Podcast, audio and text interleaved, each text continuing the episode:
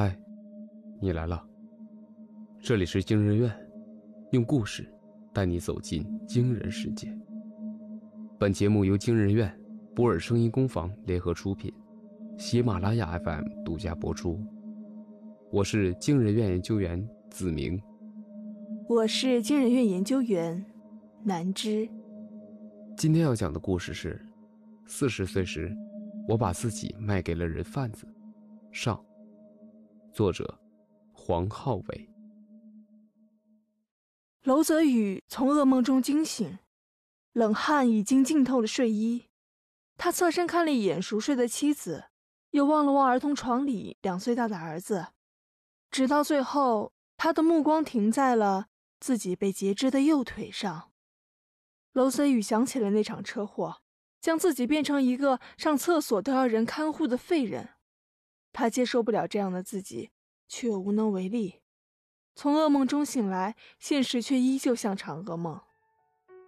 他摸起拐杖，挣扎着来在电脑前，先是回头确认了一眼妻子和儿子没有被自己吵醒，随后他打开浏览器，大脑一片空白，几乎是下意识的在搜索栏中输入自杀的方法有哪些：跳楼、安眠药。他看着一个论坛里网友发的求助帖，下面有许多回复，有些网友在劝发帖人想开一些，也有些真的给出了答案。跳楼选高层，效率高但死相难看；割腕特别疼，而且伤口容易结痂，最后弄得半死不活；吃安眠药容易救过来，洗胃也是生不如死；氰化钾作为医用药还不错，但是一般人弄不到。娄泽宇正浏览着这些信息时，一个网页广告突然弹出。它的页面设计简单，内容只有四个大字：“你很值钱。”娄泽宇正准备关掉，广告页面上又弹出一个对话框，客服给他发的第一句话让他停住了视线：“你是想自杀吗？”他思考了一会儿，回复：“是。”已经决定好了吗？不知道，那有没有考虑卖掉自己呢？对方很快输入，什么意思？他有些摸不着头脑。不要误会，我们不是人贩子。对方似乎能看穿他的想法。这个世界上有许多人活了大半辈子，发现自己并没有活成自己想要的样子，他们急切需要换一个身份。在这个世界上重活一遭。既然你已经准备离开这个世界，与其让这具身体埋在土里慢慢腐烂，不如给更需要这具身体的人一个机会。当然，你能获得一笔不菲的酬金，足够你家里人后半生无忧无虑的生活。如果你就这么默默死去，他们又由谁来保障呢？娄泽宇想了一会儿，觉得对面是个骗子。如果真有需要购买身体的人，也不会来找他吧？他自嘲的笑了笑，关上了电脑。早上六点四十，任山准时醒来，洗漱完毕后，他系上了围裙，开始为家人准备早餐。任山的厨艺并不好，早餐还是万年不变的水煮蛋与青菜挂面。娄泽宇躺在床上。能听见厨房里传来锅碗瓢盆碰撞的乒乓声，他起身撑着拐杖走到门口，静静看着妻子在厨房里手忙脚乱。任山早上不爱吃碳水类食物，一般都是摸个苹果垫垫肚子，即便是单调的水煮蛋和青菜挂面，也只是为丈夫和还在熟睡的儿子乐乐准备的。娄泽宇犹豫很久，开口道：“你先去上班吧，早餐我来准备就行。”任山停了下来，他看着站在房间门口的娄泽宇，思虑片刻，点点头，放下了手里的活。自从娄泽宇手术之后，夫妻两人似乎都变得更为沉默。任山也从不轻易的拒绝他。乐乐的面要煮烂一些，不然他吞不下去；喂少一些，大概八点多的时候再给他泡些奶粉。任山的玄关处边提鞋跟边叮嘱道：“去吧，去吧。”家里有我，你就放心好了。他刻意咧开嘴笑笑，不用借助镜子，他都知道，自己的笑容一定很难看。等任山走后，娄泽宇挪到了厨房，从冰箱里拿出冻猪肉，准备为儿子煮碗肉汤。化开的猪肉在菜板上有些滑溜，他不得不尝试放开拐杖，好腾出手来切肉。可他刚一松手，没来得及控制好重心，便摔倒在地。一旁的瓷碗也像多米诺骨牌一般，接连摔在地上。屋内熟睡的儿子惊醒，啼哭声瞬间炸开。他尝试用手肘撑起自己，瓷片茬瞬间嵌入他的肉里，一股无力感铺天盖地压了上来。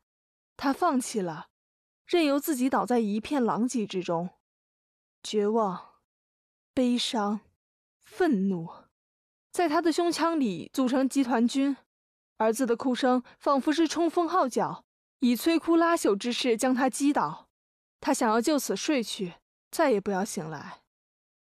不知过了多久，乐乐的哭声停了。